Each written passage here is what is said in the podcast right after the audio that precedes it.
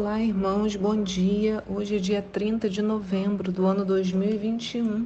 Estamos chegando ao finalzinho do mês de novembro, né? É, estamos chegando, não, chegamos. É, terminamos mais um mês, caramba.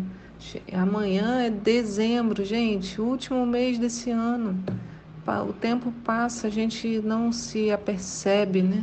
Não sei quanto a vocês, eu me perco muito no calendário, vocês já observaram, né? Mas é incrível como os nossos tempos, o nosso tempo, né? Ele vai é, esvaindo, sabe quando você tenta segurar a água, né, com as mãos e a água vai correndo pelos dedos? Assim é o nosso tempo. Por isso que o salmista fala: Senhor, nos ensina a contar os nossos dias, porque senão passa rápido e a gente nem se dá conta das coisas, do que o Senhor tem feito, do que tem acontecido conosco, como temos vivido essa vida. Temos hoje quatro textos: Gênesis 42, 1 Crônicas 3, Marcos 13, do 14 ao 37 e Números 7, de 41 a 47. E a pergunta para nós hoje é: é estranho lutar contra os costumes estranhos? Então, é estranho lutar contra os costumes estranhos? A gente tem que lembrar que estamos no segundo dia da festa de Hanukkah e, seguindo o que eu falei ontem em nosso devocional, teremos uma semana temática que nos chama a um posicionamento diante das influências trazidas pelo inimigo. Como expliquei, o livro de 1 Macabeus narra as proibições sancionadas pelo rei Antíoco Epifanes em Jerusalém. Foram muitas e eu as dividi em oito categorias, uma para cada dia da festa. O primeiro dia, ontem, foi uma explanação geral, e o de hoje, que começou ontem ao pôr do sol, nós vamos falar sobre o primeiro decreto que ele emite, né? É, diz assim no livro de 1 Macabeu, se você não assistiu, não ouviu o devocional de ontem, eu já te é, mostra assim, o, primeiro o livro de Macabeus não está na nossa Bíblia, ele é considerado apenas um livro histórico, então ele não entrou no cânon bíblico.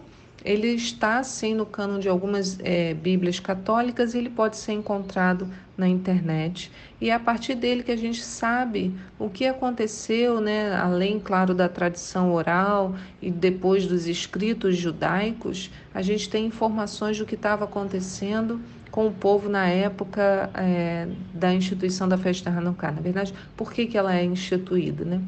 Então, o que, que diz lá no capítulo 1, no verso 41? Diz assim: Então o rei Antíoco publicou para todo o reino um edito, prescrevendo que todos os povos formassem um único povo. Cada um devia renunciar os seus costumes particulares. Todos os gentios se conformaram a essa ordem do rei e muitos de Israel adotaram a sua religião. Então, essa é a primeira coisa. É, prescrevendo que todos os povos formassem um único povo e cada um devia renunciar aos seus costumes particulares. Então, todos deveriam ter o mesmo costume dos povos. Ele fala: por intermédio de mensageiros, o rei enviou a Jerusalém, a cidade de Judá, cartas prescrevendo que aceitassem os costumes dos outros povos da terra. Então, é contra isso que vamos lutar hoje. Ao acendermos a, a segunda lâmpada, e isso aconteceu ontem, né? Como eu disse, a viração do dia. Então, quando nós começamos a terça-feira é, bíblica, né? Começa no pôr do sol do dia anterior é, nós acendemos as lâmpadas e já oramos sobre essa influência, já tratamos desse assunto e aqui vem um pouco mais da explanação. Então você pode assistir pelo YouTube ou no Instagram da igreja, você consegue, até mesmo clicando, acho que né, no, no nosso WhatsApp também está lá. Agora, aqui eu vou contar, narrar um pouco mais, né? Ontem o vídeo para ficar curtinho, falei bem rapidinho. Então, em todo tempo, o Senhor nos chama a permanecermos afastados dos costumes dos povos que estão ao nosso redor. Não é que não podemos conviver com eles. Na verdade, Paulo afirma na primeira carta aos Coríntios 15, no verso 33, Não vos enganeis, as más companhias corrompem os bons costumes. Então, o que ele está dizendo? Olha, o convívio diário pode fazer uma transformação na nossa mentalidade. Por isso, cada mente tem de ser transformada a todo instante, submetida à orientação do Deus Altíssimo. É, é um cuidado que a gente tem que ter. A cada pensamento, a cada palavra ouvida, a cada passo, temos que pedir ao Senhor que vasculhe o nosso interior, para nos limpar daquilo que não provém dele. A verdade é que não existe uma alternativa, porque vivemos nesse mundo. E aliás, o nosso chamado é para nele atuar. Não é simplesmente vivermos isolados, então, ah, então eu vou me isolar para eu permanecer em santidade. Não. A santificação é uma separação, uma separação que é feita no convívio.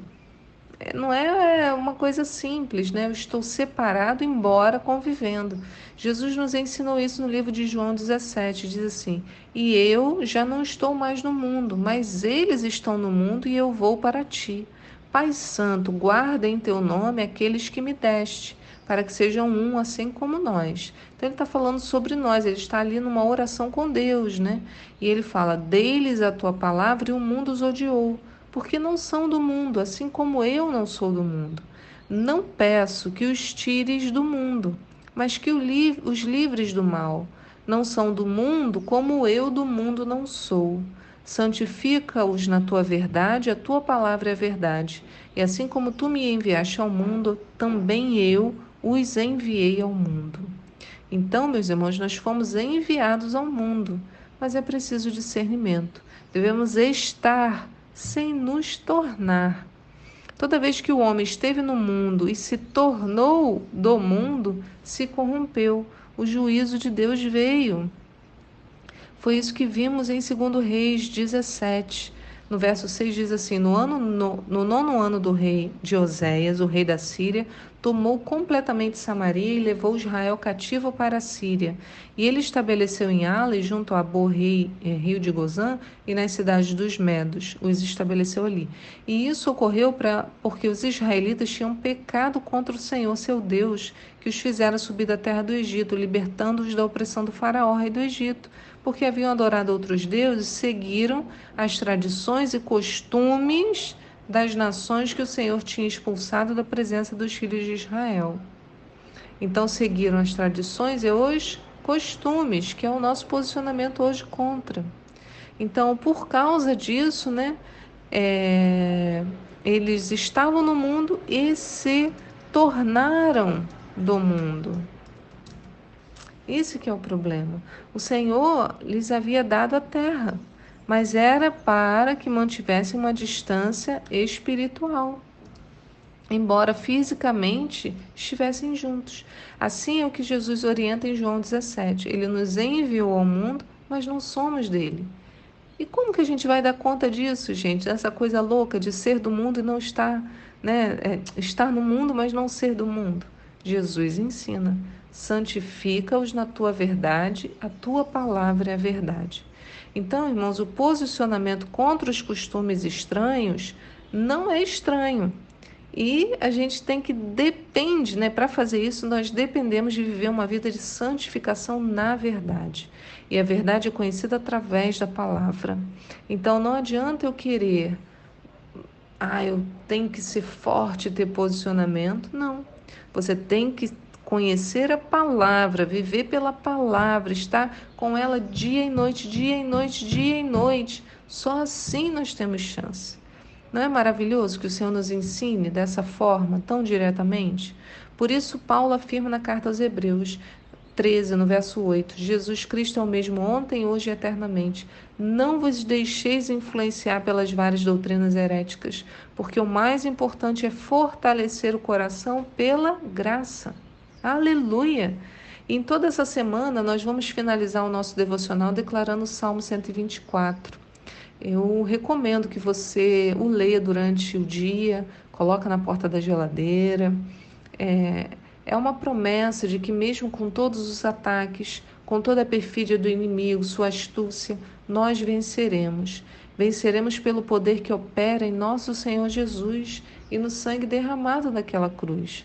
Opera em nós todos os dias a capacidade de vencer e de romper com os grilhões desse mundo. Louvado seja o Senhor. Então, Salmo 124 diz, vamos terminar com ele. Se o Senhor não estivesse do nosso lado, que Israel o repita, se o Senhor não estivesse do nosso lado, quando os inimigos nos atacaram, eles já teriam nos devorado vivos quando se enfureceram contra nós. Então as águas nos teriam arrastado e furiosas torrentes teriam feito submergir nossas almas. Sim, águas profundas e violentas nos teriam afogado. Bendito seja o Senhor que não nos entregou para sermos dilacerados pelas presas e garras ferinas do inimigo. Como um pássaro, escapamos da, da cilada do caçador. A armadilha foi destruída e ficamos livres. O nosso socorro está em o nome do Eterno, Criador do céu e da terra. Aleluia! Como um pássaro, escapamos da cilada do caçador. A armadilha foi destruída e ficamos livres. Essa é a promessa, meu irmão. Por isso que nós podemos resistir contra os costumes estranhos, porque o Senhor nos promete essa força vinda do alto. Fique na paz, que o Senhor abençoe a sua terça-feira. Eu te espero aqui amanhã. Tchau.